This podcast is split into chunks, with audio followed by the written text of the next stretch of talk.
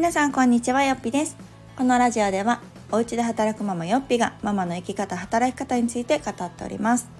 本日のテーマは皆さん子供の話を聞き切っていますか？というお話をしたいなと思います。あの聞き切っていますかってめちゃくちゃ言いにくいんですけれども今回はあの聞くではなくねこの聞き切っているかっていうところに着目をしたいなと思っています。でまあ今日ねなんでこんな話をしようと思ったかっていうと結構こう子供との会話で特にこう赤ちゃんじゃなくって普通にお話ができるようになってきたらねあの会話をする時間っていうのもまあおのずと増えてくるかなと思うんです。でうちで言うと上の子が今1年生7歳なんですね。なのでまあペラペラに喋ります。まあ当然ですけどねお話しするんですけどまあよく喋るんですよ。結構喋るんですけど、まあ、下に今2歳になったばっかりの女の子がいててその子もまあよく喋るんですね。であの兄弟育児をされている方どうしてはんのかなっていうのがすごく私も気になるところではあるんですけど我が家で言うとですね2人ともがめちゃめちゃ喋るしでまあ喋ってない時間がほとんどないんじゃないかと思うぐらいずっと喋ってるんですね。で同時に喋ってるんです。で2人とも、まあ、もちろんね兄弟で喋る時はあるんですけど、まあ、喋るって言ったらまだ下が2歳なんでねそんなペラペラ喋るわけじゃないので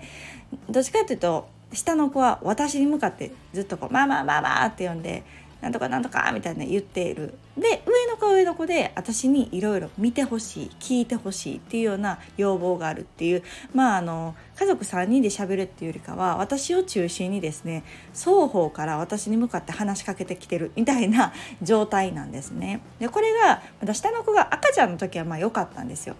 喋らないから ねまあ手はかかるとしてもまあ下の子のお世話をしながらでもまあ、上の子の話を聞いたりが、まあ、できてたかなとは思うんですけどまあ今この2歳になったばっかりっていうともう舌もそれなりにしゃべるしで手がかかるとかっていうよりもその走り回るしねやっぱこう危険もまだまだあるわけですよ。ね、転んだりとかぶつけたりとかするっていうのがあるのでどうしてもこう目も行く下の子に私も目も行くしでこう「ママママ」って呼んでたら何々何ってやっぱり下の子に行ってしまう。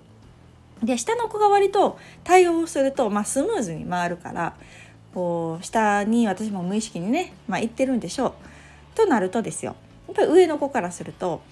なんかこうあれ？俺にこうママ向いてないなというか何て言うんだろう俺の話を聞ききってくれてないんだっていう感があったんじゃないかなって最近思うんですね。で、まあ、なんでこんなこと思ったかっていうと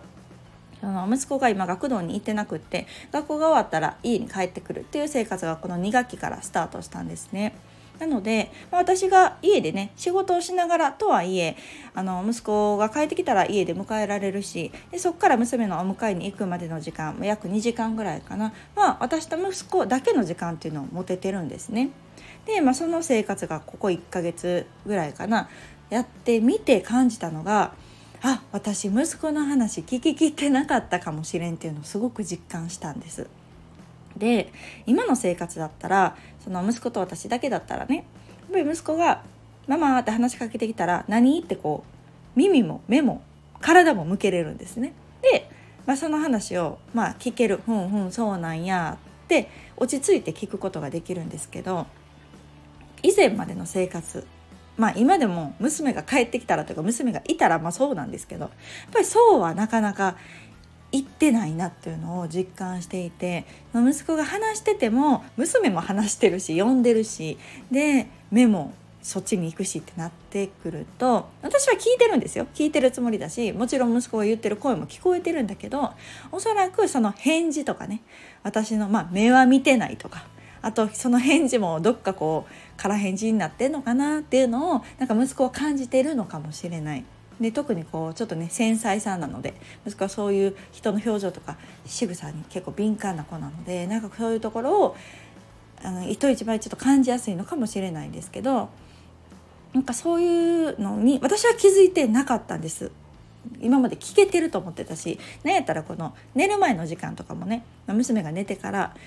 息子と2人で寝る時に「今日学校どうやった?」みたいな話を聞割と意識して聞いてたりもしてたんですけどまあ言ってもまあわずかな時間ですよね。っていうのも娘がやっぱ起きてるし学童に行ってた時っていうのはその上の子が学童から帰ってくるまでに私は保育園にお迎えに行ってたのでその朝も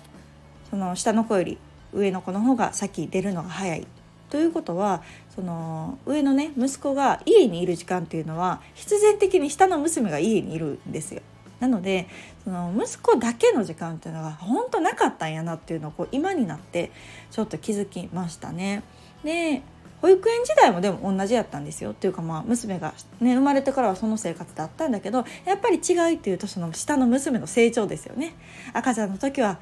静かに黙ってたけれどももうこの1歳2歳になってくると話し出してくるとやっぱりどうしてもあ息子にしわ寄せが言ってたんかなというか息子の話をきちんと100%聞ききれてなかったんやなっていうのをなんか今になってすごく感じている部分であります。で、まあ、話って言ってもねあの、まあ、これはちょっと言い訳になりますけど その息子がね「ママちょっと話したいことがあんねん」とかなんかこう深刻な話やったりとか「今日学校こんなんでな」みたいな話は割と聞けてると思うんですね。でもそうじゃなくて、まあ、男の子やからかな、まあ、息子のちょっとその なんかタイプとかっていうのもあるかもしれないけどまあねしょうもないこともいっぱいあるんです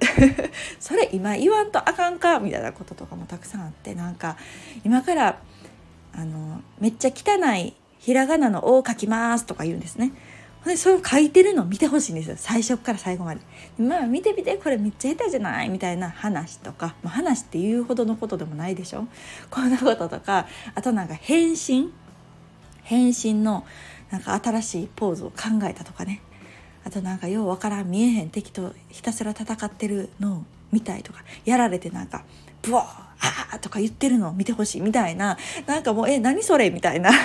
男の子ママないですか？こういうの。なんかうち結構そういうねマイワールドが結構 あるんです。でなんかそういうのを結構こうなんやろな。本当にね8割ぐらいはしょうもない話ですよ。私からしてみれば。息子にとってはでも見てほしいし聞いてほしいんですけど、まあ、それをその下の子がこう危険かもしれないというか危険な行動をジャンプしたりとかねしてるのをしてる中とか下の子はギャーギャーちょっとグズグズ言ってる時とかに「ママ見てこのポーズさ!」って言われても「ちょっと待ってよ」って私はなってきたりとか「ちょっと後で」ってなったりとか。なんか見てても「ああそうそうすごいかっこいい」とか 多分こうなってるんでしょうね。それは息子はまあ気に食わんって、まあ、別に言わないですよ私めっちゃ言うわけじゃないけどなんとなくこうなんか全力で大喜びなんやったらもう私も「いやかっこいい一緒にポーズしていい」とかって言ってほしいんやろうなみたいな感じだけども私にはそんな余裕はない今下の子に手がかかってるみたいな状態が、まあ、日常茶飯事やったんですね。でもまあ今は幸いその学童行かず帰ってきてるのでそのしょうもない話でもね聞けるし見れるわけですよ。で仕事しながらとはいえあ今こういうことを息子は見てほしいんやな聞いてほしいんやなっていうのがやっぱり分かる？分かるというかそれを考えられる余裕があるのでそれをするとですね結構息子はやっぱりスッとするというか満足してる感があるんですね。なので娘が帰ってきて、まあ、そこからギャギャになりますけどなってもそんなにこううん嫌な感じじゃないというかまあその時は聞いてもらえてないかもしれないけどでもまあさっき聞いてもらったしいっかみたいな。さっき返信ポーズしたしいっかみたいな感じで多分こうスーッとしてるんやろうなっていうのをなんか最近になってすごく私が感じるようになったってことは、まあ、よっぽどなんかなっていうか。結構そこにこう気づいてあげれてたらもしかしたらなんかまた変わったのかもしれないけど、まあ、それがね別にこう息子にとって何かこううんガラッと態度で変わったかっていうと、まあ、そんな大げさな話ではないんですけどなんとなくこう息子との関係性だったりとか